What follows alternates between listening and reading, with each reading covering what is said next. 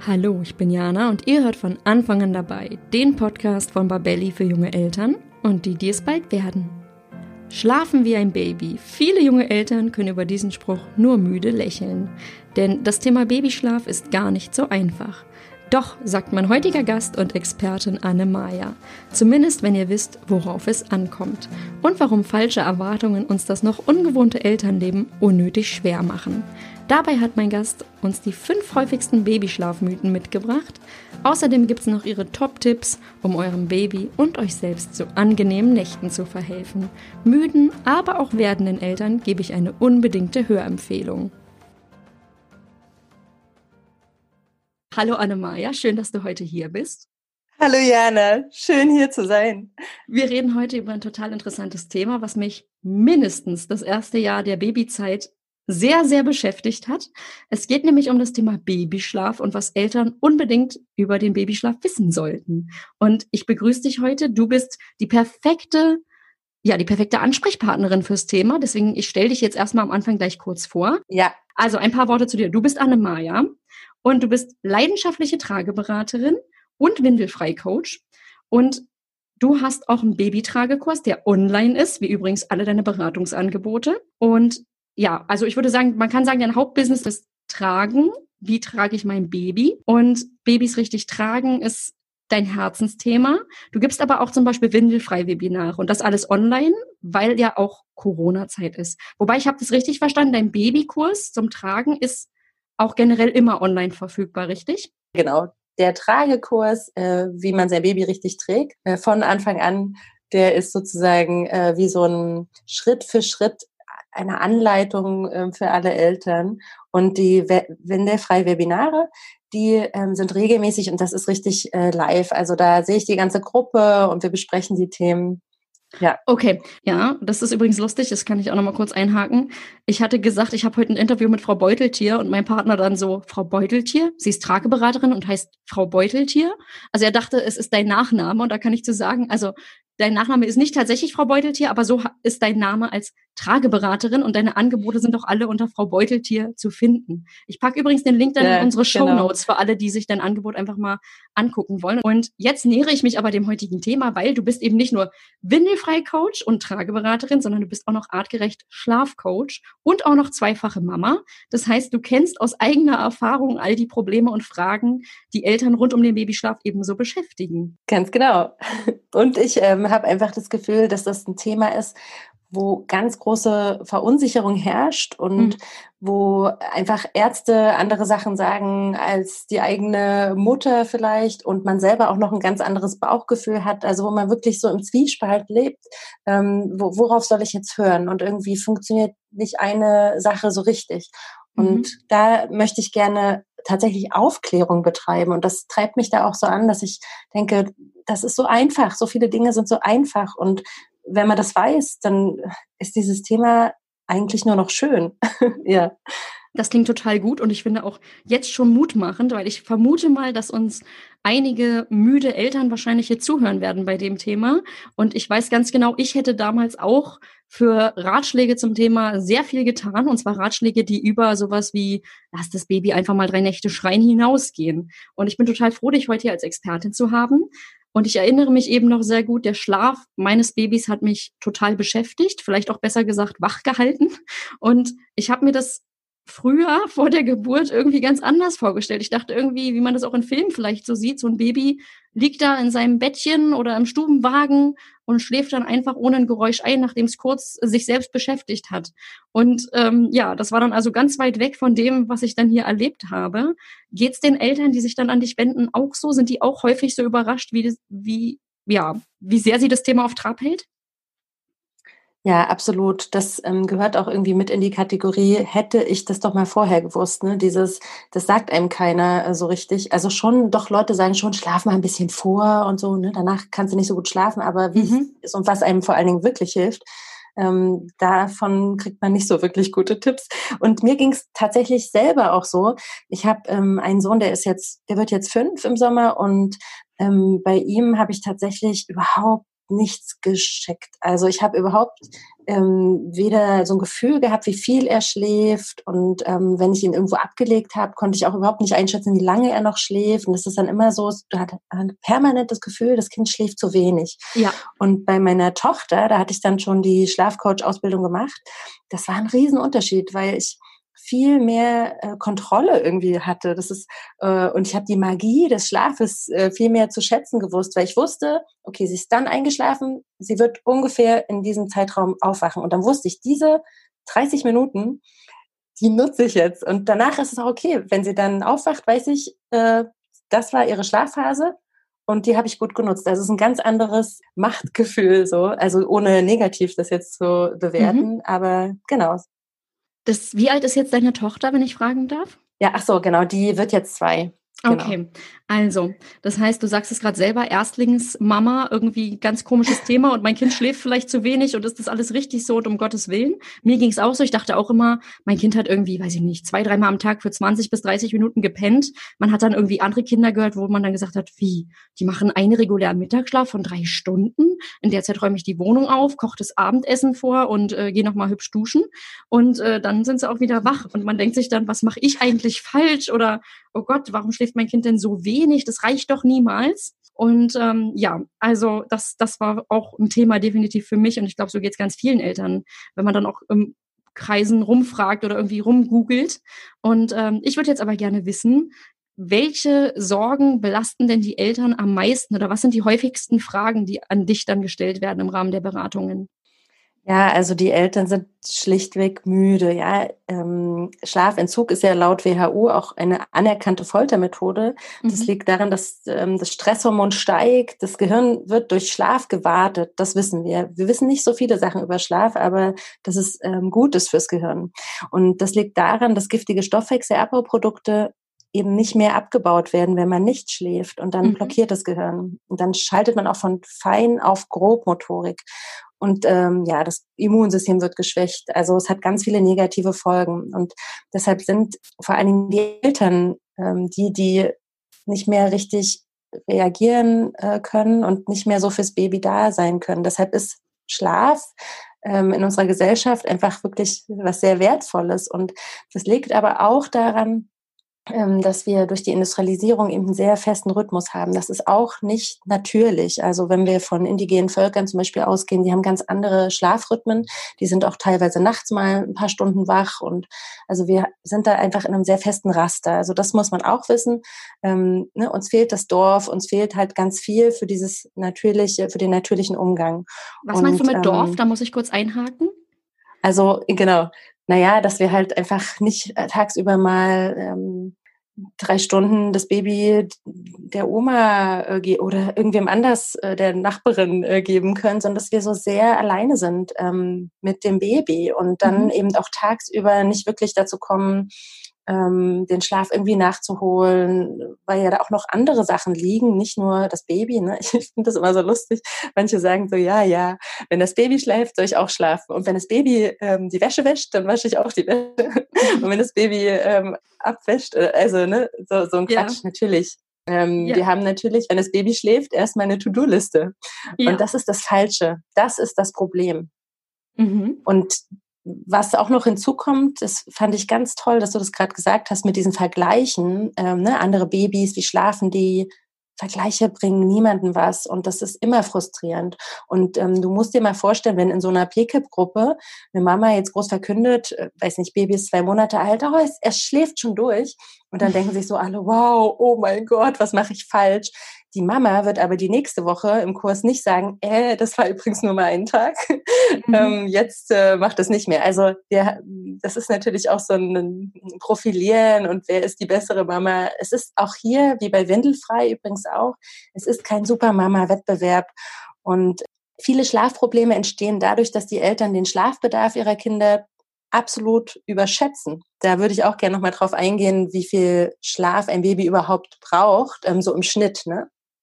Aber ich wollte gerade kurz dazu anmerken, ich finde nämlich diese Tabellen, es gibt ja auch Tabellen, wie viel Schlaf braucht ein Baby im Schnitt, das hat mich so verunsichert, weil mein Baby darunter lag, also immer eigentlich, und dem ging es aber eigentlich trotzdem gut. Und wenn ich dann diese Tabelle gesehen habe, dachte ich so, das erreicht er nicht. wenn andere Babys das durchschnittlich erreichen, dann, dann ist das ja, das sind ja, weiß nicht, zwei Stunden weniger, das ist doch mm. bestimmt nicht mhm. gesund und keine Ahnung mm. was. Mhm. Und ähm, deswegen finde ich diese Tabellen oder diesen, diesen Richtwert immer ein bisschen knifflig, weil ich glaube, wenn, wenn so ein Baby extrem drunter schläft, dann ist das wahrscheinlich ein Thema, wo man dann auch schnell rausfindet, da ist wirklich irgendwas nicht im Lot. Und bei allen anderen, wo nur die Eltern irgendwie denken, hm, ist das jetzt noch okay, dann spricht man ja im Zweifel auch mal den Kinderarzt an oder dann schaut ja auch jemand mal aufs Baby drauf, wenn ich mir da echt Sorgen mache und wird dann hoffentlich auch ähm, die Kompetenz besitzen zu sagen, oh, da passt wirklich irgendwas nicht. Ne? Genau. Aber ich sehe das ganz genau wie ja. du. Ähm, das ist wie mit ähm, Gewicht und äh, Größe. Ne? Also meine Kinder waren immer krass, haben alle Perzentilien gesprengt ähm, und da mhm. hat auch jetzt keiner irgendwie gesagt, ja, das ist ja ein ganz unnormales Kind. Ähm, das ist so unterschiedlich wie jedes Baby selbst, ist natürlich auch das ja. Schlafverhalten und die, die Menge an Schlaf, die ein Neugeborenes braucht. Das kann elf Stunden sein. Bei manchen ist es aber auch 20 Stunden. Und ähm, mhm. der Durchschnitt ist aber im ersten Monat tatsächlich so um die 15 Stunden, also Tag und Nacht zusammen. Und weißt du, was das Problem ja. ist? Dass ähm, viele nur nach dem Gefühl gehen. Also wenn du wirklich wissen möchtest, wie dein Baby schläft, und das würde ich auch allen mal empfehlen, die das Gefühl haben, das Baby schläft viel zu wenig, führt mal ein Schlafprotokoll ähm, und schreibt euch das wirklich mhm. mal auf, weil ich schätze, dass da mehr zusammenkommt, als ihr denkt. Genau. Ah, okay. Du meinst also, die Eltern unterschätzen häufig, wie viel das Baby tatsächlich ja. schläft, weil vielleicht durch die vielen Unterbrechungen man irgendwie denkt, äh, das waren jetzt nur zwei Stunden äh, oder keine Ahnung, man ist dann irgendwie nachts in diesem, boah, schon wieder wach und ähm, schätzt dann einfach falsch ein oder auch die tagsüber, was sich da alles dann doch irgendwie zusammenleppert im Zweifel, wenn die Nickerchen aufgeteilt sind oder so. Ganz genau. Ja. ja. Ich musste ich musste gerade übrigens schmunzeln, als du meinst, wenn die Mama im P-Kip-Kurs sagt, nach zwei Monaten das Baby schläft durch. Äh, ich freue mich gerade, weil mein Sohn ist jetzt dreieinhalb und er hat jetzt eine Woche am Stück durchgeschlafen. Das hat er bis dreieinhalb nicht getan. Also ich kann dazu sagen, und ich habe ähm, auch immer gedacht, hm, alle anderen sagen, das Kind schläft jetzt durch, ja.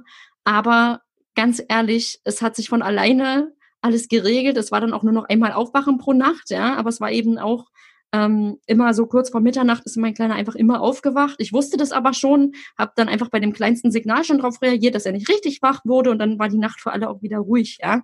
Und ähm, da habe ich mich einfach dann sozusagen mit abgefunden und nicht jeden, jede Woche darauf gehofft, dass es jetzt soweit ist, weil daran wäre ich ja irgendwie auch ähm, bei so vielen Wochen, die da zusammenkamen, wahrscheinlich kaputt gegangen. Ja. Mhm. Also okay, zum aber, ähm, Durchschlafen, wenn du möchtest, da ähm, kann ich Ihnen ganz, ganz kurz was zu sagen. Ähm, also Babys schlafen anders als Erwachsene und ähm, mhm. es ist so der, der die Grenze ist tatsächlich so um das dritte Lebensjahr. Ähm, da ist einfach ganz viel im mhm. Gehirn verändert und ähm, da ist der Vagusnerv, der ähm, ist ganz wichtig, was das Schlafen angeht und das Loslassen angeht.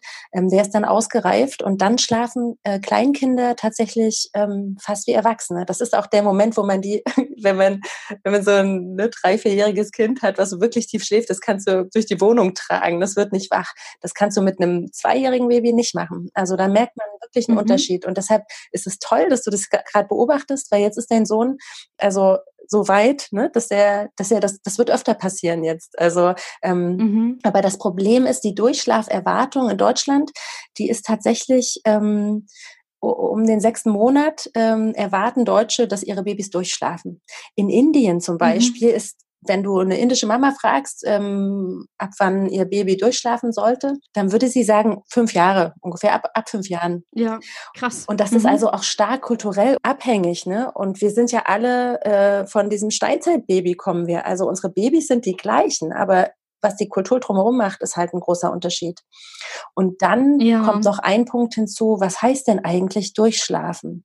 Also das ist mhm. einfach das ist ja einfach das Erste, was viele gefragt werden. Ne? Na, schläft schon durch? Gerade Baby bekommen und schläft schon durch. Und deshalb finde ich immer wichtig, dass man sich mal sagt, also wissenschaftlich definiert, heißt äh, durchschlafen, wenn ein Baby fünf Stunden am Stück schläft. Das heißt von zwölf bis fünf. Also da wird es mhm. ähm, gemessen. Also meistens, wenn ein Baby also von zwölf bis fünf Uhr schläft, dann schläft's durch. Und Stillpausen zählen nicht. Also natürlich müssen kleine Babys auch ähm, alle paar Stunden mal trinken und wieder neue Energie bekommen, damit das Gehirn wächst. Mhm. Das zählt da nicht mit rein. Also wenn das Kind nicht wirklich wach ist, auch wenn du abhältst nachts zum Beispiel und das Kind danach wieder weiter schläft, das zählt dann nicht. Aber ich wollte noch mal kurz einhaken. Wir müssen kurz windelfrei und abhalten einmal kurz erklären. Wir haben das so ein bisschen vorausgesetzt, aber ich glaube, viele Menschen denken jetzt, was windelfrei? Genau, und das ist einfach unglaublich undogmatisch. Also ähm, deshalb, ich finde auch das Wort windelfrei ist immer so ein bisschen schwierig. Wir können das auch gern abhalten sagen. Einfach, ähm, wenn euer, wenn ihr das Gefühl habt, euer Baby muss pullern, dann ähm, ermöglicht ihr das dem Baby und ähm, das kann man übrigens auch nachts gut machen. Also das hatte ich mir sogar ähm, auch noch als Punkt überlegt, ähm, so als Babyschlaftipp. Es gibt zwei feste Zeiten, ähm, wenn euer Baby nachts unruhig ist, wenn es ähm, einmal so um 12 Uhr rum ist und einmal so um 4 Uhr rum in der Nacht. Dann könnt ihr zum Beispiel versuchen, das mal abzuhalten. Das ist ähm, sehr äh, möglich, dass euer Kind einfach nicht sich äh, selber anpullern möchte, gerade wenn das ein ganz kleines Baby noch ist, ähm, dann zeigen wir das eigentlich immer an. Das war bei uns übrigens ja. so. Das war bei uns so, mein Kleiner wollte nicht in die Windel pullern und ich dachte, der will 400 Mal pro Nacht Milch trinken, bis ich dann rausgefunden habe, der will einfach nicht in die Windel pullern. Also ich glaube, fast alle Eltern kennen das bestimmt von Babys. Man hat diese Windel, man macht sie ab und das Kind beginnt, beginnt genau in dem Moment loszupinkeln, wenn diese blöde Windel ab ist, ja. Und dann wurde mir gesagt, das ist vielleicht ein Lufthauch oder der Kältereflex, wo ich mir dachte, naja, mein Kind liegt unter einer 400 Grad Wärmelampe im Zweifel, das, und ich habe hier auch keinen Lufthauch gehabt. Und irgendwann habe ich dann einfach rausgefunden, wenn der quengelt, muss der einfach mal und will halt nicht da reinmachen. Das hat bei uns dann einfach, also ich würde sagen, mein Kleiner hat mich da irgendwie hingeführt. Ich wäre sonst nie auf die Idee gekommen, weil ich einfach Babys brauchen Windeln als gegeben genommen habe. Aber ich möchte das, das ist eine, ich finde, das ist eine extra Folge, ja, wo man da mal drauf eingehen kann, wie das eigentlich so aussieht. Und das ist sozusagen als, würde ich hier als, aber als Notiz auf jeden Fall mit aufnehmen und werde da wahrscheinlich auch einfach mal einen Link in die Show Notes zu packen, für alle, die da mehr zu wissen wollen. Unbedingt. Und das ist vielleicht auch einfach für alle Eltern, die das jetzt hören, ein bisschen beruhigend. Mhm. Eure Babys müssen nicht durchschlafen, sie sollen auch nicht durchschlafen, sie kommen noch nicht in eine ganz tiefe Schlafphase. Ähm, und mhm. wenn sie fünf Stunden am Stück schlafen, dann schlafen sie schon durch. Offiziell, also wissenschaftlich. Ja, ich habe das gelesen damals. Ich habe mir auch da, ich habe da auch, wie gesagt, viel zu gegoogelt, ein Buch gelesen und habe das dann auch mit den fünf bis sechs Stunden gelesen. Hat mein Baby auch nicht gemacht, aber ich fand es eben auch so entlastend. Und das ist, glaube ich, was, was ich mir früher gewünscht hätte, diese Erkenntnis, ich mache nichts falsch, wenn mein Baby nicht durchschläft. Und ich muss auch jetzt gerade nichts tun. Also es gibt jetzt keine To-Do-Liste, die ich abarbeiten muss oder ich bin hier nicht inkompetent, weil das ist ja auch was, ähm, was gerade, glaube ich, Mütter irgendwie oft dann belastet. So dieses, naja, wenn du das Baby aber auch nachts dann noch kuschelst oder wenn du es dann noch übers Köpfchen streichelst, dann brauchst du dich auch nicht wundern, dass das Kind sich dann dran gewöhnt oder sowas, ne? Und da einfach sich frei mhm. von zu machen und zu sagen, nein, das ist definitiv nicht der Grund, sondern es ist, hat was mit Gehirnreife, Entwicklung einfach zu tun, ja? Und das finde ich total wichtig. Genau, das, hm? das ähm, Gras wächst nicht schneller, wenn wir dran ziehen, auch an diesem Punkt. Ne? Mhm. Also die Babys, die, da kann man einfach nicht viel machen. Da, das, ja, es ist eine Gehirnsache. Äh, Was ich noch interessant finde, ist, du meintest ja, man hat hier kulturell irgendwie diesen, ja, diesen, ich sag mal, diese Erwartungshaltung viel eher als in anderen Kulturen hat das Indien als Beispiel. Und ich weiß auch noch, dass bei mir tatsächlich damals, als mein Baby geboren wurde, war einer der ersten Ratschläge aus dem Familienkreis so, naja, also wenn du das Leben leicht machen willst, dann wirst du das Baby einfach in den ersten Nächten irgendwie drei Nächte durchschreien lassen und dann hast du ab da ein sehr gut durchschlafendes Baby. Das war ein Tipp, den ich ganz früh gehört habe. Ich fand es irgendwie ähm, also ich habe mich damals mit dem Thema noch gar nicht beschäftigt. Ich bin ja gerade Mutter geworden, war froh, die Geburt irgendwie gepackt zu haben, habe gedacht, oh Gott, so ganz bestimmte Sachen habe ich noch überhaupt nicht gewusst als Mutter. Und dann ist das der erste Rat, der einprasselt. Und ich weiß noch, dass ich das irgendwie sehr komisch fand und mir dachte, um Gottes Willen, ich kann doch mein Baby nicht schreien lassen.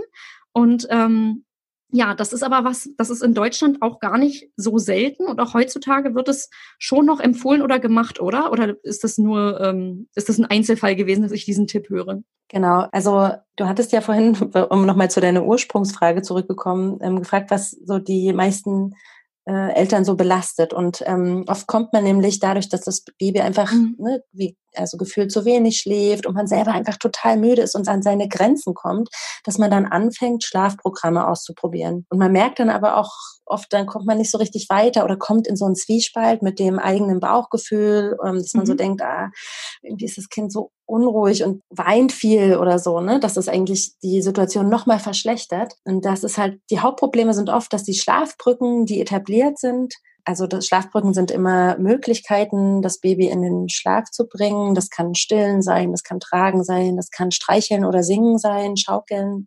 Ähm, aber dass die für die Eltern schnell nicht mehr tragbar mhm. sind. Also das, das ähm, zu anstrengend ist mit der Zeit. Und ich finde es immer wichtig, dass man kindzentriert an die Problemlösung herangeht, äh, wie auch bei Windelfrei ja. zum Beispiel. Ne? Also kein Training oder dem Kind was überstülpen, sondern ähm, das ist immer so der Schlafprogramme ähm, und Trainings sind der einfache Weg für die Eltern, aber nicht für die Kinder.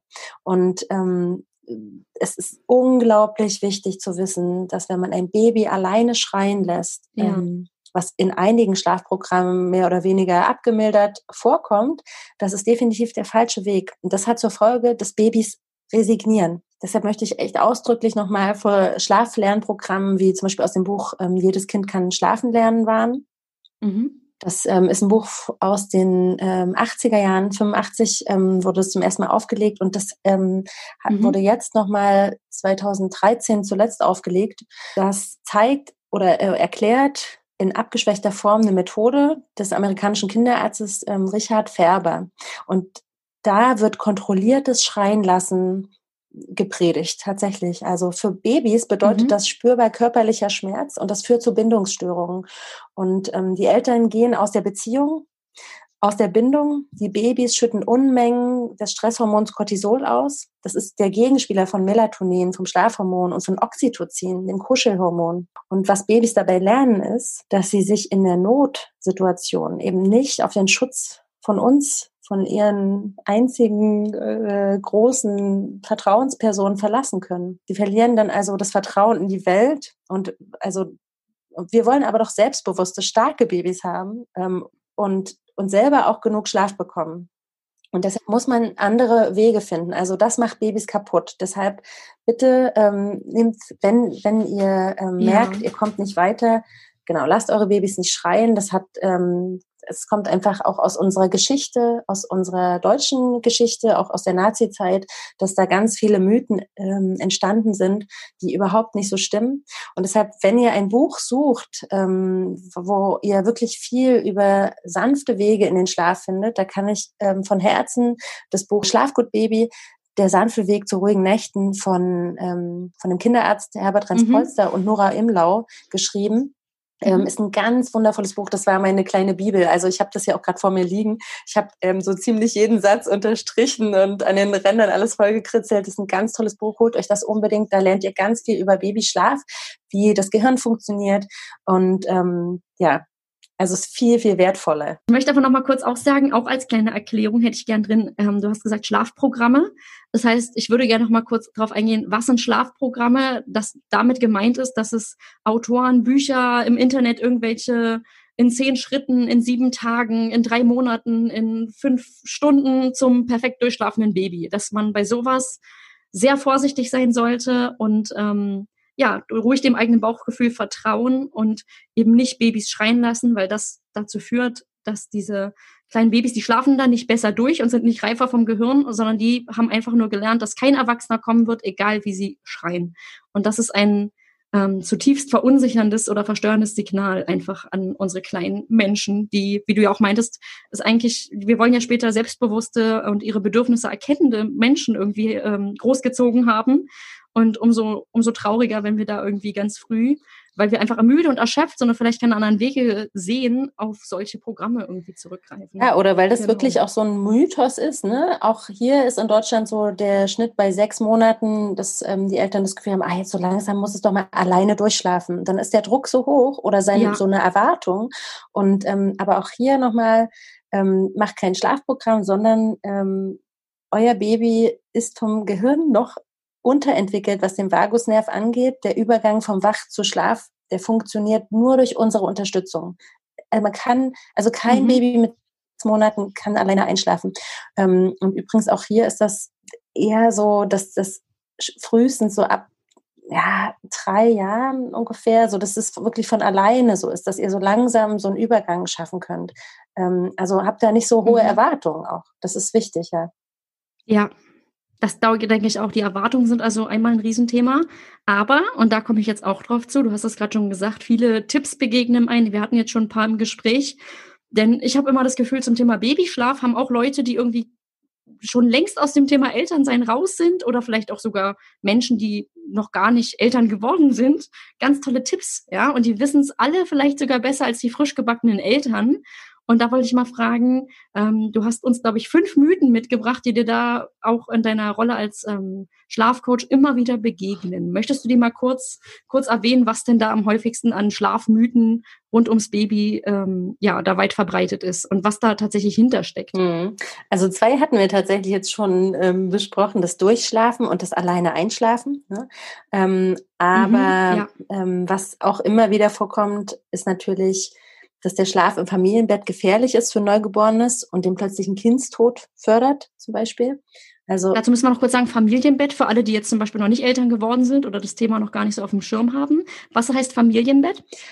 Dass alle zusammen in einem Bett schlafen, ähm, dass man keine also einzelnen Betten hat ähm, und auch alle in einem Raum schlafen. Und ähm, ein Familienbett mhm.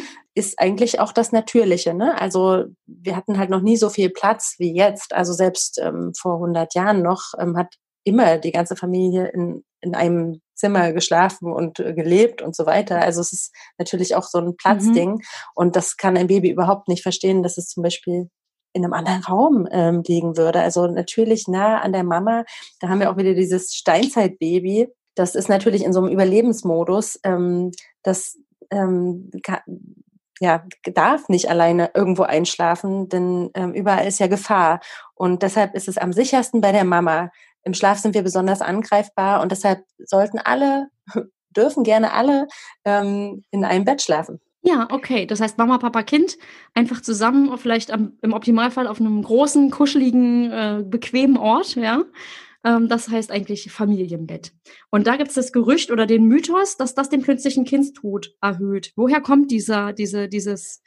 Dieser Glaube? Also erstmal ist es so, dass es das natürlich nicht macht. Ähm, es reduziert sogar den ähm, plötzlichen Kindstod, also die Gefahr, ähm, wenn, und das ist jetzt wichtig, drei Hauptrisikofaktoren nicht gegeben sind. Also es darf ähm, niemand rauchen oder kurz vorher geraucht haben. Baby mhm. sollte in, nicht in Bauchlage sein, so lange jedenfalls, bis es sich selbst drehen kann. Also Baby sollte in Rückenlage schlafen, also der Säugling. Mhm. Und ähm, ja, es gibt so ein paar äh, Dinge, die eine unsichere Schlafsituation fördern. Das zum Beispiel, wenn Drogen im Spiel sind oder Medikamente, auch Adipositas tatsächlich. Also ähm, also starkes Übergewicht. Genau, wenn also das sind so, da geht's halt um Baby auf dem Baby drauf liegen oder so, ne? Aber solange das nicht gegeben ist, was ja in den seltensten Fällen ist, dann ist das Familienbett enorm äh, förderlich. Und gerade ähm, wenn man stillt, kann man eigentlich, ähm, das kannst du vielleicht auch aus eigener Erfahrung, also ich kann es auf jeden Fall mir nicht anders vorstellen, ähm, dass mein Kind weiter weg liegt von mir, weil wenn ihr nah, also gerade wenn die Mama, die stillt, nah am Baby ist und ähm, dann einfach auf nach Bedarf, wenn das Baby unruhig wird, ähm, stillt, also keine langen Wege hat, dann ähm, navigiert sie das Baby durch die Nacht. Man hat wirklich ähnliche tief, tiefere Schlafphasen und ähnliche ähm, Wachphasen, wo man eben dann stillt in dem Moment und dann fühlt sich das auch gar nicht so an, als wäre das jetzt ein Aufwecken, weil das Stillen dann auch wieder Hormone auslöst, die uns als Mama dann helfen, wieder schneller einzuschlafen. Und Stillen mhm. senkt die plötzlichen Kindstodrate um 50 Prozent. Das ist auf jeden Fall ein Argument. Ich möchte aber kurz nochmal sagen, du hast gerade gesagt, das Kind sollte in Rückenlage schlafen. Das war so ein Tipp. Ich weiß noch, ich lag da im Krankenhaus, habe nach der Geburt so einen Flyer bekommen, wie verhindert man den plötzlichen Kindstod und da stand da Schlafzimmertemperatur bei 16 Grad. Also habe ich die ersten Nächte zitternd in meinem Schlafzimmer gelegen, weil es mir zu kalt ist. Baby in Rückenlage. Also habe ich mein Baby ständig weg in eine andere Richtung versucht zu drehen, weil es in Rückenlage einfach nicht schlafen wollte. Ähm, und das waren auch so Tipps. Ich habe es wirklich nach bestem Wissen und Gewissen versucht, aber mein Baby wollte so nicht schlafen. Also hat es etwas wärmer als bei 16 Grad geschlafen. Und dann habe ich einfach natürlich ein Auge drauf gehabt, dass wenn mein Kind eben in einer anderen Position schläft, dass ich das wirklich im Blick habe. Ja, das ist ja auch so ein Vorteil vom Familienbett, finde ich, weil ich weiß noch, wenn ich da mal raus war aus dem Schlafbereich, dass ich auch als frisch gebackene Mutter dieses Gefühl hatte, oh Gott, hoffentlich ist alles okay. Und das wusste ich ja, sobald ich diesen ruhigen Babyatem neben mir die ganze Zeit höre. Also das heißt, ich habe auch viel ruhiger geschlafen ähm, in dieser Zeit, wo wir zusammen alle irgendwie gelegen hatten. Das war bei uns also, für uns war es definitiv ein guter Weg. Ja, auch wenn ich das übrigens, ich kann dazu sagen, Familienbett und auch, dass ich lange gestillt habe und auch windelfrei, das war jetzt nichts, was ich geplant habe, sondern das war eher so, dass mein Baby mich dahin geführt hat und ich dann gedacht habe, ach so, und dafür gibt es sogar einen Namen, das machen anscheinend mehrere, na, dann kann es so bekloppt gar nicht sein, äh, ziehen wir mal durch, ne? Und das ähm, möchte ich hier nochmal den Eltern mitgeben, da, dass äh, sie da einfach schauen, ruhig auf sich und auch auf ihr Baby schauen sollen, was ihnen wirklich gut tut und es dann total egal ist, ähm, ob man vorher dachte, das ist verrückter Öko-Hippie-Kram. Weil diesen Stempel habe ich übrigens auch ganz schnell bekommen, als ich dann ersten Menschen von Windelfrei erzählt habe und dass das bei uns so toll funktioniert. Und die dann so, hä, ist ja total irre. Und dann meinte ich, ja, hätte ich vor ein paar Wochen auch noch so gesehen. Ist, ähm, verstehe ich. Also von daher, ähm, ja, da ruhig den Blick öffnen und sich trauen, weil am Ende wird es vielleicht total fantastisch dadurch. Das hast du jetzt echt schön gesagt. Also ähm, das muss man ja auch nochmal sagen. Ne? So ein Kinderarzt, ähm, der empfiehlt natürlich auch extra Sachen, ähm, weil der ja nicht weiß, wie es bei jedem jetzt zu Hause mhm. aussieht. Der muss sich ja absichern. Und deshalb ist einfach auch von mir jetzt dieses mit der Rückenlage ist einfach eine Vorgabe, wo man einfach weiß, da, da kann nichts ja. passieren. Aber am Ende bist du diejenige, die die Verantwortung mhm. hat.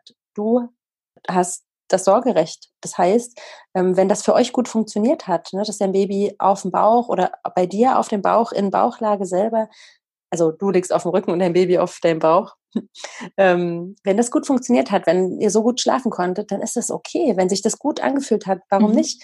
Ähm, und an sich macht es natürlich auch Sinn, weil natürlich die Babys dann die Beinchen anhocken können. Ne? Also es ist viel bequemer auch für Kinder, für die Babys. Ja. Trotzdem eine sichere Schlafumgebung. Ähm, und das finde ich toll, dass du es auch mit, mit der Temperatur gesagt mhm. hast. Dass man sagt, 16 bis 18 Grad äh, sollte die Temperatur sein. Aber jetzt stell dir doch mal vor, wie ist das denn weltweit? Also kann man in Afrika ähm, äh, auch nur irgendwie äh, so, solche Temperaturen ähm, ermöglichen? Nein, und da schlafen die Babys auch. Also das ist natürlich eine äh, Empfehlung nur. Äh, mhm. Was ihr draus macht, ihr dürft das immer also jeder darf das an seine Situation anpassen, genau. Ja. Ähm, aber ich wollte noch mal ganz kurz was zum sicheren Familienbett sagen, weil da gibt es nämlich noch zwei, drei Punkte mehr, ähm, die man beachten sollte. Und das wäre zum Beispiel eine feste Matratze. Und die darf auch direkt auf dem Boden liegen, weil dann ist keine Fallhöhe ein Babyschlafsack wird oft empfohlen ähm, und feste Kissen, also dass man nicht so viel Flauschikissen oder Kuscheltiere hat. Mhm. Ähm, dass, einfach keine Erstickungsgefahr ist. Und auch eine leichte Decke, also dass das nicht so eine schwere Daunendecke ist, ähm, die man selber nimmt oder eventuell auch fürs Kind, mhm. ähm, sondern eine leichte Decke. Das sind so die wichtigsten Punkte. Warum sollte die Matratze fest und, sein? Ja, ähm, damit das Kind nicht so einsinkt. Ah, okay. Ähm, mhm, dann ähm, habe ich noch einen Mythos, der geht ganz schnell. Da geht es um Flaschenkinder. Die schlafen schneller durch. Das hört man St immer stimmt mal. es nicht? Ne? Und äh, wenn man schöne Flasche Ich geht, dachte, das stimmt. Ich dachte, das stimmt, weil mir das alle Mütter, die Flaschenkinder haben, erzählt haben, dass das so sei. Die Kinder, das sind dann die Kinder, die im PKIP-Kurs, wo gesagt wird, die schlafen nach zwei Monaten schon durch.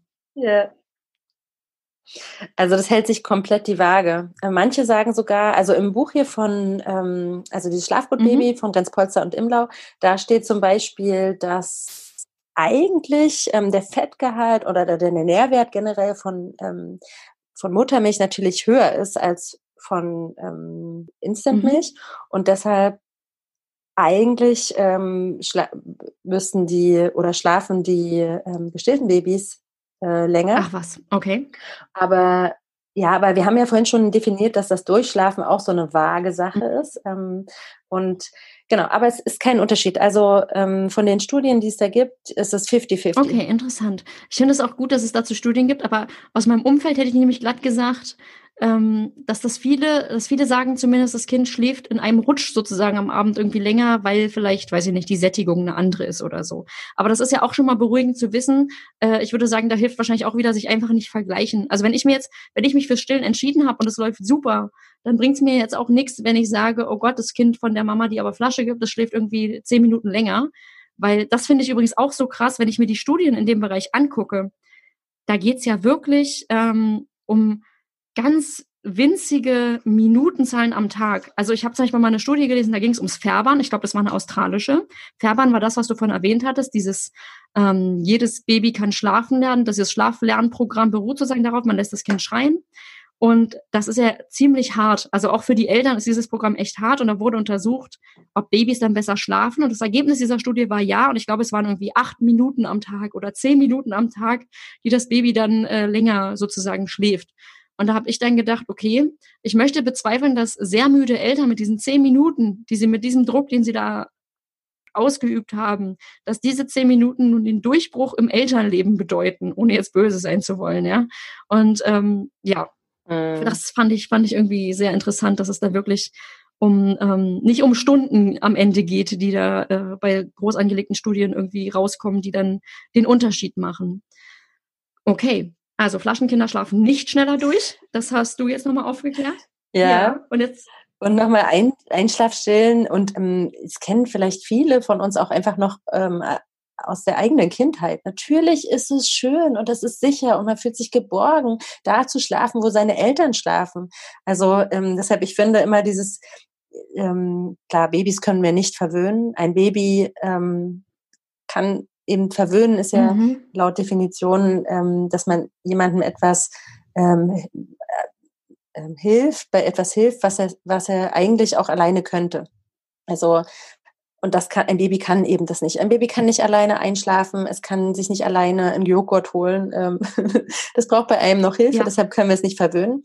Und Schlaf kommt eben durch Sicherheit und Geborgenheit. Und deshalb ist Einschlafstillen eine perfekte mhm. Schlafbrücke, mhm. also ein perfekter Weg ähm, in die Entspannung. Und auch während der Nacht das sind dann sozusagen die Originalbedingungen, wie in der Steinzeit. Ne? Und das Gehirn braucht einfach Energie. Damit kann sich das mhm. Gehirn super entwickeln, wenn es permanent äh, die gute äh, Milch bekommt. Und ähm, was wir da am Ende haben, ist kein verwöhntes Kind, sondern ein mutiges, selbstbewusstes Kind, was sich wahrscheinlich sehr viel eher alleine verabschiedet aus dem Familienbett, ähm, als ein Kind, was es nie so wirklich durfte das finde ich total schön, weil ich höre da auch immer raus, was du gerade erzählst, ist dieses, wir sollten keine Angst davor haben, in, in Kontakt mit unserem Baby zu sein oder dem ganz viel Nähe zu geben. Das ist niemals der falsche Weg und ähm, das fällt uns eben nicht am Ende auf die Füße, sondern wir haben im Zweifel Menschen, die eben wissen, dass immer jemand für sie da ist, wenn, wenn wir gebraucht werden und was dann eben auch viel leichter macht, mit man schwieriger Situation vielleicht dann später im Familienalltag eben auch zurechtzukommen. Wir hatten jetzt also fünf Mythen. Ich würde die noch mal ganz kurz zusammenfassen, weil wir haben jetzt lange darüber gesprochen. Ähm, das heißt, die erste, der erste Mythos war, äh, dass das Baby durchschlafen muss und das schon ziemlich früh, dass wir da eine falsche Erwartungshaltung haben. Dann als zweiter Mythos, das Baby müsste jetzt langsam mal alleine einschlafen, wie du hast da irgendwie eine Schlafbrücke, weiß ich nicht, sei es äh, umhertragen oder Einschlafstillen oder was man da auch immer machen kann. Dritter Mythos war Familienbett und dass der Schlaf wohl den plötzlichen Kindstod fördern würde. Das ist aber nicht so. Den vierten Mythos fand ich übrigens sehr spannend. Flaschenkinder schlafen schneller durch, auch äh, hiermit ent entkräftet. Und fünftens, Einschlafstillen verwöhnt das Baby. Also sehr spannend. Und jetzt würde ich aber gern von diesen Mythen, jetzt haben wir das ja auch schon, ähm, ja, jetzt haben wir viel über den Schlaf im Allgemeinen geredet und dass wir da falsche Erwartungen haben. Wenn jetzt aber Eltern sagen, bei uns ist das Thema Schlaf eine große Belastung und wir würden gern irgendwas anders machen und haben aber keine Ahnung, wo wir anfangen sollen. Hast du da ähm, sofort Babyschlaftipps für uns? Ja, also das eine ist nochmal die Herangehensweise. Also, ähm, dass wir ähm, nicht am Baby was verändern wollen, sondern davon ausgehen, ähm, dass wir alle Ressourcen nutzen, die wir haben. Also, dass ihr ähm, auf euch selber mhm. schaut, ne? Weil das Baby ist perfekt, so wie es ist. Es kommt kompetent auf die Welt und es hat immer recht. Wer schreit, hat immer recht. In dem Fall. ähm, aber ja, dass man halt guckt, wie kann man Gut, die Situation drumherum verändern, ne? wenn die Familie durch den Schlafmangel aus dem Gleichgewicht geraten ist. Weil Schlaf ist eigentlich was total Schönes und ähm, Magisches. Und das kommt aber eben nicht auf Knopfdruck. Das hat nichts mit äh, Befehlen zu tun oder so, sondern mh, mm, das, man muss loslassen und entspannen können. Und äh, man kann den Schlaf nicht machen, der muss zu uns finden. Und deshalb müssen wir erstmal gucken, wo stehen wir gerade. Und ich finde, ein ganz, ganz toller Tipp ist einfach, wenn ihr auf eure Atmung achtet. Also wenn ihr euer Baby ins Bett bringt, ja. Bewusst, macht euch das ganz bewusst, atmet tief und lange ein und aus und ähm, dann wird auch euer Herzschlag äh, ein bisschen runterfahren und ähm, nur dann alles, äh, was ihr macht, ne, das überträgt sich auf euer Kind. Und dann der andere Punkt nochmal, also eure eigenen Ressourcen. Mhm. Guckt wirklich eure Situation an. Ähm, wie könnt ihr tagsüber tatsächlich Schlaf nachholen? oder Erholung. Das muss ja gar nicht tiefer fester Schlaf sein. Wie könnt ihr die Akkus wieder aufladen? Mhm. Ähm, durch Meditation, durch einfach bewusstes Atmen, auch da. Ne? Ähm, wie könnt ihr Unterstützung von anderen bekommen? Das erste Babyjahr hat es echt in sich. Also, und ihr müsst nicht alles alleine wuppen. Da sind wir wieder beim Dorf. Guckt, mhm. könnt ihr jetzt um Hilfe fragen. In zwei Jahren braucht ihr das nicht mehr, aber jetzt. Und ähm, dann könnt ihr auch die das Elternteil sein, was ihr sein wollt. Dann alle dürfen helfen und wir müssen uns wieder so ein kleines Dorf aufbauen. Dann ähm, Timing. Das ist auch ein super Tipp, mhm. äh, was ich ganz am Anfang gesagt habe, was bei mir so Klick gemacht hat, wo ich dachte, wow, ähm, ich habe jetzt die Kontrolle. Ähm, und das ist einmal die ins Bett Zeiten nochmal zu überdenken. Manchmal muss mhm. man alles einmal über den Haufen werfen. Also man hat manchmal das Gefühl, man hätte so einen festen Rhythmus, aber oft verändert sich das, ohne dass man es richtig mitbekommt. Mal ist es eher, mal ist es doch wieder später, da muss man ein bisschen rumprobieren. Aber im Schnitt ist es so, dass die meisten Eltern zu spät anfangen. Und dann ist das, also mit dem ins Bett gehen Routinen. Und dann ist das Baby oft schon zu müde. Deshalb mhm. achtet auf die Müdigkeitssignale. Das ist mhm. sowas wie Gähnen, Augenreiben. Viele Babys äh, fassen sich auch so ans Ohr. Ähm, das sind so kleine Zeichen. Und das ist schon eigentlich ein Punkt, da müsste mhm. man in dem Moment mit dem Kind ins Bett gehen oder in die Trage packen oder so. Ne? Aber meistens, äh, gerade abends, mhm. sind das ja so viele Dinge, die man macht. Da singt man noch das Lied und dann äh, macht man da noch die Massage und das, was gut ist. Also bei Babys, die wirklich nicht gut runterkommen, ist das auch toll. Aber äh, Timing ist einfach ist einfach ganz wichtig. Und ähm, es gibt Zeitfenster, die die Babys haben, wenn sie wach sind und ähm, wenn sie schlafen. Mhm. Ähm, genau, also alle 50 Minuten öffnet sich ein Schlaffenster bei eurem Baby also wir reden jetzt von tagsüber. Ne? Nachts ist es mhm. tatsächlich ein ähnlicher Rhythmus, aber da äh, werden oft mehrere Schlafphasen aneinander gehängt. Deshalb ist das Baby nicht alle 50 Minuten wach. Aber mhm. tagsüber ist es so, ähm, ein Baby ist erstmal, wenn es eingeschlafen ist, 20 Minuten im Leichtschlaf. Und ähm, dann kommen eben nochmal so 30, 35, 40 Minuten Tiefschlaf dazu. Das ist ein bisschen mhm. abhängig. Mhm. Ähm, aber die ähm, also dieses Zeitfenster wirklich grob könnt ihr euch merken, einmal pro Stunde könnte euer Kind schlafen. Und wenn man das richtig nutzen möchte, ähm, ist es sehr hilfreich, wenn man viel trägt. Ne? Also klar, ich bin auch Trageberaterin und ich liebe das Tragen und ähm, ich finde es ganz wichtig, dass alle ihre Babys ohne Schmerzen tragen können, ohne Rückenprobleme. Ähm, aber auch, auch automatisch würde man dann jedes Zeitfenster, äh, Schlaffenster mitnehmen, ähm, was das Baby gerade hat, wenn es müde ist. Weil, genau wenn, wie du sagst, wenn ich das verpasse, dann muss ich wieder 50 Minuten warten, bis das nächste Zeitfenster sich öffnet. Ich finde da wichtig zu sagen, ja? das klingt jetzt so ein bisschen nach Drama, ne? so, oh Gott, dann habe ich das Schlaffenster verpasst und dann ist doof. Ich finde nur wichtig an der Stelle, da ist kein Druck hinter, sondern dann weiß ich aber einfach, ups, das Kind war müde, jetzt ist irgendwas oder das Baby ist müde, jetzt habe ich es aber irgendwie nicht hingekriegt, weil ich noch meinen Teller aufessen wollte oder weiß ich nicht was, dass ich dann aber nicht in Panik gerate und sage, jetzt aber und habe schon diesen Druck und gehe dann ins Schlafzimmer und sage, so, jetzt hier, schlaf mal, Baby, du bist doch müde. Dass ich dann sage, ach so, na ja, jetzt gucke ich mal, bis es sich wieder die Augen reibt und ähm, irgendwie so wirklich müde wirkt und versuche jetzt einfach darauf zu achten. Also dieses, eine verpasste Schlafgelegenheit, das war früher mal so mein, ich habe irgendwie so einen Rhythmus im Kopf gehabt, mein Traumrhythmus und dann würde ich das schaffen. Das setzt natürlich auch nur unter Druck, ne? Dieses, ähm, sondern da einfach sich auf das Baby einzulassen, zu sagen, wenn es jetzt nicht schläft, dann äh, eben später und alles wird gut. So diese, dieses Mantra im Kopf, alles wird an der Stelle gut und es wird leichter. Und zwar von alleine, tatsächlich auch. Ne? Äh, das wollte ich nochmal kurz sagen. Genau, einfach, dass ich, dass ich weiß, wo ich gerade stehe. Ich finde, das hast du ganz toll zusammengefasst. Genau, auch hier ist Druck ähm, und, und, und Angst mhm. da kein guter Begleiter natürlich. Ähm, aber also gerade abends, das ist ja oft dann, ne, die Babys sind schon drüber, es war ein langer mhm. Tag, auch für euch, ihr seid müde. Ja. Ähm, vielleicht habt ihr auch ganz viele To-Dos noch, die ihr unbedingt heute Abend machen wollt. Und ja, am Ende schlaft ihr vielleicht mit eurem Baby dann doch ein und dann ist es auch gut so. Aber also man muss sich einfach wirklich äh, viel mehr befreien von allen ähm, ja. Dingen, die man machen mhm. muss. Man muss gar nichts. Ähm, genau.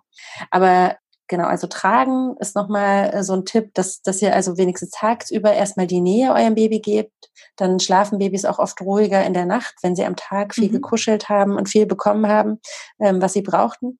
Das äh, ja, wären meine Top Instant Babyschlaf Tipps, ohne dass ich jetzt eure Situation direkt kenne, aber ähm, ich glaube, ja. da kann sich jeder was ich, mit rausnehmen. Ja. Also ich glaube auch, weil was ich auch sagen kann, bis heute ist mein Schlafzaubertrick mit meinem Kleinen die Atmung. Das sorgt zwar dafür, dass ich ganz regelmäßig auch einfach mit einpenne, weil ich dann selber so tiefenentspannt bin und dann wirklich auch so tue, als würde ich schlafen. Das ist aber der beste Schlaftipp. Also selber die Augen schließen, nicht irgendwie nebenbei ähm, irgendwas noch, weiß ich nicht, im Kopf durchhakt. Also Augen selber zu, mitatmen und dann wird's cool. Weil ich glaube, das kennen ganz viele Mütter. Irgendwann hat fast jede, glaube ich, oder auch Väter, ähm, dieses Aha-Erlebnis, wenn ich selber entspannter bin, klappt's besser.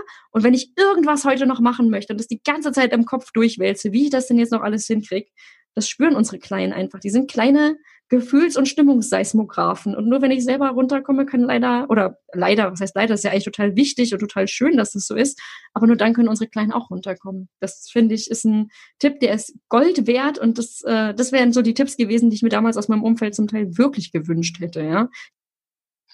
Ich finde das total, ich finde das total cool, was du gerade gesagt hast mit diesem ähm, ins Bett bringen. Ähm, und da ist mir gerade was eingefallen, was ja. ähm, natürlich auch, also äh, Zeit äh, beansprucht das schon. Ne? Es geht nicht darum, das Baby einfach hinzulegen und dann rauszugehen. Mhm. Ähm, oder auch eben genau dieses, was du gesagt hast, ne? ich habe noch was vor und dann will ich, dass das Baby schnell schläft, damit ich dann Elternzeit habe oder eben bestimmte Sachen machen kann noch. Ähm, ich finde auch, also auch das ist ein ähm, Tipp vielleicht von einfach vom Mindset her, dass ihr euch mal mhm. vorstellt, ähm, euer Baby braucht das nicht so lange. Ne? Das ein, also die Zeit ist begrenzt, wo euer Baby mit euch zusammen einschlafen mhm. will auch, ne? Also wo es euch wirklich so, so, so braucht dafür. Ähm, wie gesagt, ab drei Jahren ist das alles schon eine ganz andere Nummer. Das wird immer mhm. einfacher. Aber die ersten sage ich mal, ein, zwei Jahre sind einfach schon intensiv. Ähm, da haben die Kinder so viel erlebt, da passiert so viel im Gehirn. Und dann ist es aber auch eine Zeit, wo man sich bewusst sagen kann, das ist unsere Zeit jetzt am Abend. Ne? Ich, ich bringe dich gerne jeden Tag, äh, jeden Abend ins Bett und begleite dich, bis du schläfst. Ähm, vielleicht schlafe ich auch selber dabei ein, okay, dann hat es mein Körper auch gebraucht. Ähm, aber ähm, dass das ja, also keine vergeudete Zeit oder sowas ist, sondern ist ein ganz wichtiger Bindungsbaustein auch. Und die werden so schnell groß. Ihr werdet es immer wieder hören und selber sagen, aber gefühlt, wenn ihr jeden Tag euer Kind ins Bett gebracht habt, ähm, dann fühlt es sich nicht ganz so schnell an. Ja, genau. In diesen akuten Erschöpfungsmomenten fühlt es sich nicht so an. Ja, ich kenne das auch noch aus der ersten Zeit. Aber ich muss auch sagen, ich kann da allen Eltern total Mut machen, weil ich, es gab auch so Abende, ja, ich habe mein Kind wirklich die ersten zweieinhalb Jahre jeden Abend alleine ins Bett gebracht und war auch jede Nacht alleine für dieses Babykind, wie auch immer, da. Ja, weil einfach niemand anders das gemacht hat und immer gesagt wurde, ach, du stillst der sowieso, jetzt bist du mal hier am, am Drücker. Und ähm, dazu kann ich sagen, das hat sich eben nicht immer nur toll angefühlt und es war auch Arbeit. Aber ich glaube auch, ähm, was du gerade gesagt hast, ist ein total schöner Ansatz. Davon profitieren wir als Familie, dass wir das ähm, gemeinsam irgendwie gemacht haben. Und das ist fürs Kind tatsächlich wichtig. Und es ist, wie gesagt, viel besser geworden. Und jetzt mit dreieinhalb, ähm, was ich mich jetzt freue über dieses Durchschlafen, das ist ein ganz neues Leben nochmal oder eine ganz neue Qualität. Und ähm, das ist eben das, ich finde dieses Alter, was er generell jetzt hat, das ist so cool. Das heißt, es lohnt sich alles und ähm, jetzt in der Rückschau kann ich jetzt auch sagen, ja, die Zeit ist wie verflogen. Und ähm, als aus meiner Babymama-Sicht weiß ich aber noch, dass sich das eben gerade die ersten Wochen einfach nur sehr anstrengend angefühlt haben. Und wie krass, du mhm. meinst am Anfang, glaube ich, die WHO sagt, äh, Schlafentzug ist Folter. Das hat sich zum Teil wie Folter angefühlt. Und deswegen finde ich das so wichtig zu sagen, was hilft denn jetzt? Ja. Ähm, und ich würde jetzt sagen, ich habe jetzt alle, fast alle meine Fragen rausgehauen. Jetzt ist mir aber mitten im Gespräch noch eine eingefallen. Ich habe es gerade gesagt. Ich habe mein Baby die ersten oder mein Kind die ersten Jahre immer allein ins Bett gebracht und hätte mir so sehr gewünscht, dass ich zum Beispiel auch der Papa das zutraut. Aber natürlich ist es dann so, wenn der es dann probiert, ja, dann wird im Zweifel eben nach Mama gerufen oder es klappt dann nicht auf Anhieb und dann ist es gemütlich zu sagen, naja, die Schlafbrücke bei uns ist zum Beispiel Einschlafstillen. Naja, ist ja kein Wunder, dann musst du halt wieder heran an der Stelle. Was ist würdest du sagen, das ist vollkommen normal und da muss man als Mama dann einfach durch? Oder denkst du, wenn, wenn man sagt, man wechselt sich ab, das macht es ja auch leichter, wenn ich weiß, ich bin jeden zweiten Abend zum Beispiel dran. Ist das okay oder ist es aus Babysicht auch vielleicht tatsächlich schon schwierig und ähm, man sollte dann einfach dem, dem, dem nachgeben, was es sozusagen leichter macht, mit wem es besser klappt? Ich finde, das ist absolut abhängig von der Familie. Und wenn die Mama das Gefühl hat, ähm, dass sie möchte auch in der Woche mal zwei, drei Abende ähm, nicht mit einschlafen, ähm, sondern auch ihre Zeit da haben, finde ich es nur sinnvoll, den Papa oder den Partner oder die Partnerin schon viel früher mit einzubeziehen, weil das natürlich auch nicht nur ein Bindungsbaustein wieder ist, sondern auch der anderen Person überhaupt ermöglicht, sich auch wichtig zu fühlen und ähm, so das Gefühl zu haben, ich, ähm, ich kann das auch. Und ähm, wenn, wenn man immer nur das mit einer Person macht, dann ist es fürs Kind natürlich auch sehr, sehr gewohnt. Wenn ein oder anderthalb Jahre immer nur eine Person das macht, dann kann man nicht mal, wenn Notfall ist, äh, mhm. äh, mal sagen, okay, heute will ich, äh, muss ich das ganz Wichtige machen, jetzt musst du einspringen. Dann ist schwierig. Aber ähm, Papas möglich oder Partnerinnen und Partnermöglichkeiten mhm. sind immer, wenn die ja. Mama wirklich nicht da ist. Also auch nicht im Nebenraum oder so, weil dann klappt es meistens. Die Kinder können nämlich schon ja. sehr früh ganz genau abchecken, da gibt's eine mhm. Brust und da gibt's keine. Und wenn zum Beispiel vorher gestillt wurde, also ähm, sehe ich da überhaupt keinen mhm. äh, Punkt, warum das nicht auch jemand anders machen könnte, zu dem das Kind eine gute Bindung hat. Deshalb, also ich würde euch lieber ermutigen, das ähm, ja. schon früh auszuprobieren, vielleicht nicht unbedingt im zweiten Monat, ähm, aber ähm, so langsam damit anzufangen und da muss natürlich auch ähm, die Bereitschaft ähm, und Motivation von dem anderen, äh, vom Partner oder vom Papa eben äh, da sein. Mhm, okay. Ich bin jetzt mit meinen Fragen soweit durch, würde aber ganz zum Abschluss von dir noch gern wissen, gibt es etwas, was du sehr müden und erschöpften Eltern jetzt hier gerne noch auf den Weg zum Abschluss geben möchtest? Ja, ähm, es gibt einen ganz tollen Tipp von mir mit auf dem Weg. Ähm, ich finde, man hat immer so das Gefühl, ähm, ja, dass man wenn man so erschöpft ist am Tag, ähm, dass man dann eigentlich so richtig tief schlafen müsste und ähm, zur Regenerierung, um wieder neue Kraft zu tanken. Und ähm, ich will mhm. euch da eine kleine Übung mitgeben, die ihr machen könnt. Ähm, und zwar legt ihr euch, wenn ihr, ihr braucht nur zwei Minuten, ähm, die hat man zwischendurch immer mal, auf dem Rücken, egal ob auf dem Boden oder im Bett, Boden ist genauso gut, ähm, und mhm. macht die Augen zu und dann springt euer Vagusnerv an. Ähm, der ist dann aktiviert und der bringt euren Körper schon in die Erholung. Also ne, entspannt atmen und einfach nur auf dem Rücken liegen. Und ja, da könnt ihr Kraft tanken und ähm, ihr müsst nicht immer tief schlafen, um euch zu erholen. Okay, das heißt, wenn ich jetzt mal einen kurzen Moment habe, nicht ans Handy gehen und Instagram-Feed durchscrollen oder noch den einen Teller äh, irgendwie noch hübsch sauber spülen, sondern im Zweifel, wenn ich wirklich schon merke, der Tag ist super anstrengend, dann äh, zwei Minuten hast du gesagt? Ja. Ja, okay, mich zwei Minuten hinlegen, Augen geschlossen, ein- und ausatmen. Genau. okay, und dann bin ich entspannter. Ja, versprochen. Probier's mal aus. Okay, Okay, ich probiere es aus und zwar jetzt direkt nach diesem Interview, weil ich muss ja jetzt gleich wieder in die Kinderbetreuung zurück, weil ich habe ja wieder meine äh, wunderbare Familie, die über uns wohnt. Man darf sich ja jetzt nachbarschaftlich äh, zusammenschließen. Ne? Und ähm, die helfen mir hier gerade. Das Interview wurde also wieder ermöglicht durch die tolle Familie über uns. Die haben meinen Kleinen bespaßt. Jetzt bin ich gleich wieder dran. Ich muss aber nach so einem Interview immer kurz mal ähm, mein Gehirn quasi umswitchen von Familie, ich rede beruflich über Familie und ich bin jetzt wieder Mama und höre mir lustige Geschichten meines Sohnes irgendwie an. Genau.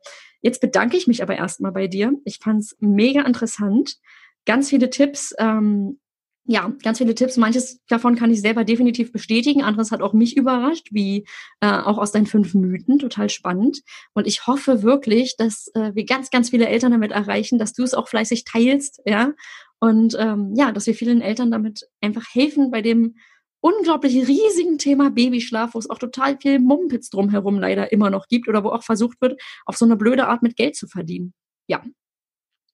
Anna, das war wunderschön. Vielen, vielen Dank. Es hat mir total viel Spaß gemacht. Und bevor ich nun schaue, ob mir der 2 Minuten Erholungstipp hilft, bedanke ich mich erstmal bei Anne Maja. Ihre Tipps sind eine gute Mischung aus nützlicher Soforthilfe und einem anderen Blick auf den Schlaf unserer Kleinsten. Denn auch wenn ich es damals als unfassbar müde Mama nicht mehr hören wollte, sie werden so schnell groß und brauchen nicht für immer unsere Begleitung für einen friedlichen, erholsamen Schlaf. Ich wünsche allen zuhörenden Müttern und Vätern die Energie, um auch mal unruhige Nächte zu meistern und vor allem den Mut dazu, eigene gute Lösungen zu finden, damit es allen im ersten Baby ja gut geht. Eure Jana. Wenn euch der Podcast gefallen hat, dann abonniert ihn bei iTunes, Spotify oder wo auch immer ihr unseren Podcast hört, um keine neuen Folgen mehr zu verpassen.